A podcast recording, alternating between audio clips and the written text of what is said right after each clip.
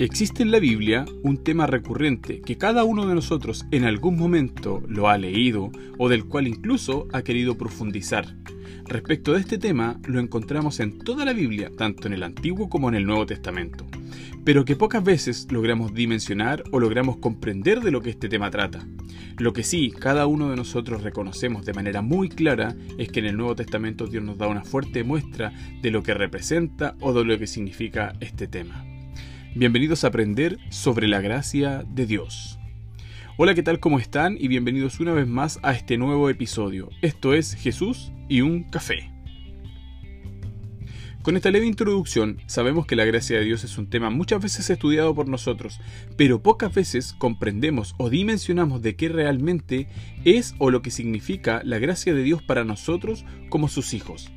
Primera pregunta de este episodio, ¿qué es la gracia de Dios? Y cuando estudiamos de esto, hay dos definiciones que en lo personal me gustan mucho y que yo quisiera compartir con cada uno de ustedes. La primera dice, el término gracia es del origen latín gratia, que significa benevolencia, favor o beneficio que, y escúchame bien, se recibe sin ningún tipo de merecimiento. Un favor o un beneficio que se recibe sin ningún tipo de merecimiento. Segunda definición que también me gusta mucho y dice, para el cristianismo la gracia es un favor maravilloso que Dios concede a los seres humanos para ayudarlos en el camino de la salvación. Primero, no lo merecemos. La primera gran definición. Y la segunda definición además es para ayudarnos. ¿A qué? A continuar por nuestros caminos hacia la salvación. Son dos de las definiciones que más me gustan cuando nosotros hablamos de la gracia de Dios. Que es algo que no merecemos y segundo que además nos presta la ayuda necesaria para seguir nuestros caminos. La gracia es un tema constante en la Biblia. En el Nuevo Testamento se manifiesta de manera total y absoluta con la venida de Jesucristo para el perdón de nuestros pecados. Si usted tiene su Biblia, vaya al libro de Juan. Vamos a leer Juan capítulo 1, verso 17. Estamos leyendo la versión Reina Valera 1960. Y dice, en el amor del Señor, pues la ley por medio de Moisés fue dada, pero la gracia y la verdad vinieron por medio de Jesucristo.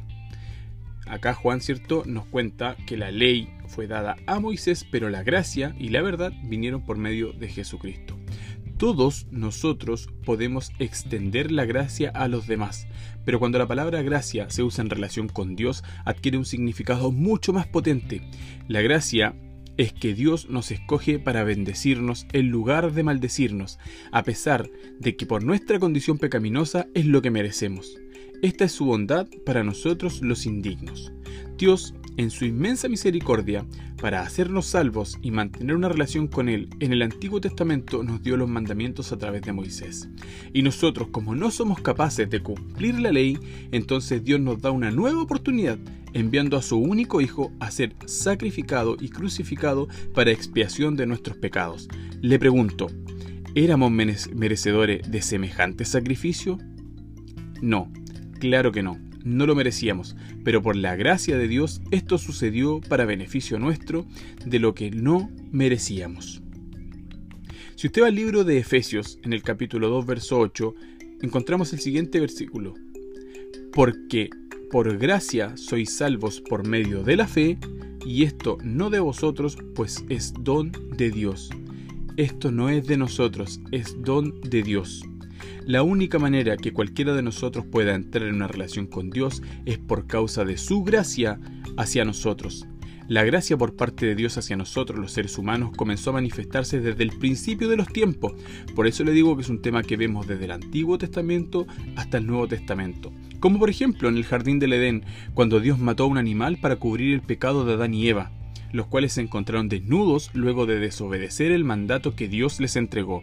Él podría perfectamente haberlos matado, haber matado a los primeros seres humanos en ese momento por su desobediencia, crear unos nuevos y comenzar todo de nuevo. Pero en lugar de eso, en lugar de destruirlos, escogió establecer un camino para que ellos y nosotros estuviéramos bien con Dios. Este patrón de gracia continúa a lo largo del Antiguo Testamento, cuando Dios instituyó el sacrificio de sangre como una forma para expiar el pecado de los hombres. O sea, una vez más Dios nos dice, ok, ustedes pecadores hagan esto para poder yo perdonar sus pecados. ¿Por qué no? ¿Por qué nos sigue ayudando si nosotros no hacemos nada, pero absolutamente nada para merecer ese tipo de ayuda? Siendo nosotros los desobedientes, este Dios de amor nos da una y otra oportunidad, una y otra oportunidad de enmendar nuestros caminos. Y por eso su gracia y su misericordia, no porque nosotros merezcamos esto por parte de Dios, sino porque Él otorga su gracia a nosotros sus hijos. Primero, porque no la merecemos y segundo, para guiarnos. Por lo tanto, ya sabemos que no fue la sangre del sacrificio de los animales lo que limpió a los seres humanos de los pecados que cometieron, sino que fue la gracia de Dios la que nos perdonó. En el libro de Hebreos, en el libro de Hebreos capítulo 10, verso 4, dice, porque la sangre de los toros y de los machos cabríos no puede quitar el pecado. Aquí en esta carta, ¿cierto? Nosotros encontramos nuevamente esta definición en donde nos da a entender de forma clara que no sirve la sangre o el sacrificio de los animales. Lo que realmente limpia y quita el pecado del mundo es nuestro Señor Jesucristo. Y a través de su sacrificio, por gracia de nuestro Dios, es que nosotros recibimos este beneficio. Con este versículo resumimos que el sacrificio no nos hace salvo porque no es por mérito, sino por gracia. El sacrificio de los animales no nos hace salvo. Dios muestra tanto la misericordia y la gracia para nosotros, aunque no son lo mismo. La misericordia lo que hace es retener un castigo que merecemos, y la gracia lo que hace por su parte es otorgar la bendición que no merecemos. Si usted va al libro de Tito, en el capítulo 3, verso 5, dice, nos salvó no por obras de justicia que nosotros hubiéramos hecho, sino por su misericordia, por el levantamiento de la regeneración y por la renovación del Espíritu Santo. Aquí claramente en Tito 3.5 nos dice, no nos salvó, no por obras de justicia de nosotros. En la misericordia, Dios escogió cancelar Dios escogió cancelar nuestra deuda de pecado por medio del sacrificio de su Hijo. Y con esto deberíamos estar más que gozosos y agradecidos, pero Dios nos da mucho más que solo el pago de nuestra deuda. Si usted va al libro de Romanos, capítulo 5, verso 10, dice, porque si siendo enemigos fuimos reconciliados con Dios por la muerte de su Hijo, mucho más estando reconciliados seremos salvos por su vida.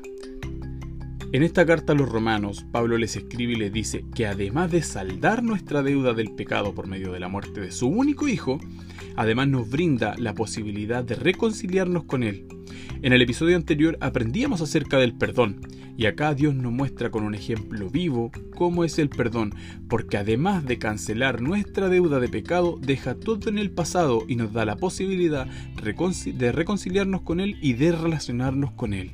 Por su gracia no solo recibimos el pago de la deuda de nuestros pecados, recibimos la posibilidad de mantener una relación directa con Dios, relación por medio de la cual Dios nos bendice, nos cuida, nos dé lo que nos da lo que nosotros no merecemos y es solo por su gracia, por lo tanto nos brinda más que solo misericordia. Usted y yo ahora comprendemos un poco más qué es la gracia de Dios y quizás se pregunte cómo hacer o cómo obtener la gracia de Dios. Existen muchos que quizás hacen esta pregunta, ¿cómo puedo obtener la gracia de Dios? Y la respuesta a esta pregunta es que no hay ninguna forma. No hay esfuerzo humano para ganarse el favor de Dios. Y quizás se pregunte, ¿pero cómo no va a existir alguna posibilidad? Bueno, pues déjeme decirle que en el libro de Isaías, el capítulo 64, verso 6 del Antiguo Testamento dice, si bien todos nosotros somos como suciedad y toda nuestra justicia como un trapo de inmundicia, y caímos todos nosotros como las hojas y nuestras maldades nos llevaron como el viento. El profeta Isaías acá nos muestra que es realmente nuestra justicia, un trapo de inmundicia. Eso es la definición de nuestra justicia. Entonces, con esta definición, ¿cree usted que somos merecedores de la gracia de Dios?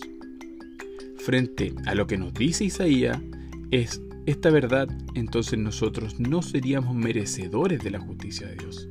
Entonces, vuelvo a preguntar, ¿cómo ganarme la gracia de Dios? Bueno, es imposible por nuestra condición pecaminosa, Pero con el sacrificio de nuestro Señor Jesucristo, nuevamente Dios muestra su gracia para nosotros, sus hijos, al igual que vistió a Adán y Eva en el jardín del Edén, luego de haber cometido pecado, Dios vuelve a vestir de justicia, nos vuelve a vestir de justicia a través de su Hijo Jesucristo. Efesios, en la carta a los Efesios capítulo 2, versos 8 y 9, dice, Porque por gracia sois salvos por medio de la fe, y esto no es de vosotros, pues es don de Dios no por obras para que nadie se gloríe. Por eso es que usted y yo no tenemos la capacidad de ganarnos el favor de Dios, porque no es por nuestras obras, sino que es por la misericordia de Dios.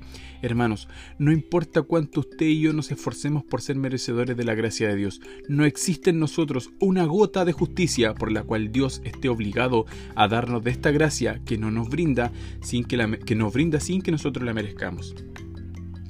En su vida, el rey David cometió distintos pecados, pero Dios sin dudarlo le siguió amando y lo siguió bendiciendo. Y esto solo por su gracia, no porque David se lo ganara, no porque David se lo mereciera. Y con esto no quiero decir que no debemos hacer nada, sino por el contrario, cada día debemos esforzarnos más por agradar a Dios y parecernos más a nuestro Señor Jesucristo, pero esto debemos hacerlo de corazón y con el corazón dispuesto, no por el beneficio de los panes y los peces, sino más bien porque reconocemos y agradecemos el sacrificio de nuestro Señor Jesucristo en la cruz. Y si es voluntad de Dios darnos de su gracia, compartir su gracia con nosotros, como se la otorgó al rey David, la cual nos ayudará para continuar por su senda hasta el día del juicio en donde recibiremos nuestra corona, entonces se lo agradeceremos.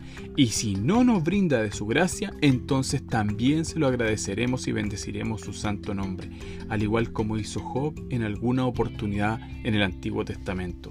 Libro de Job, capítulo 1, verso 21. Y dijo, Desnudo salí del vientre de mi madre, y desnudo volveré allá.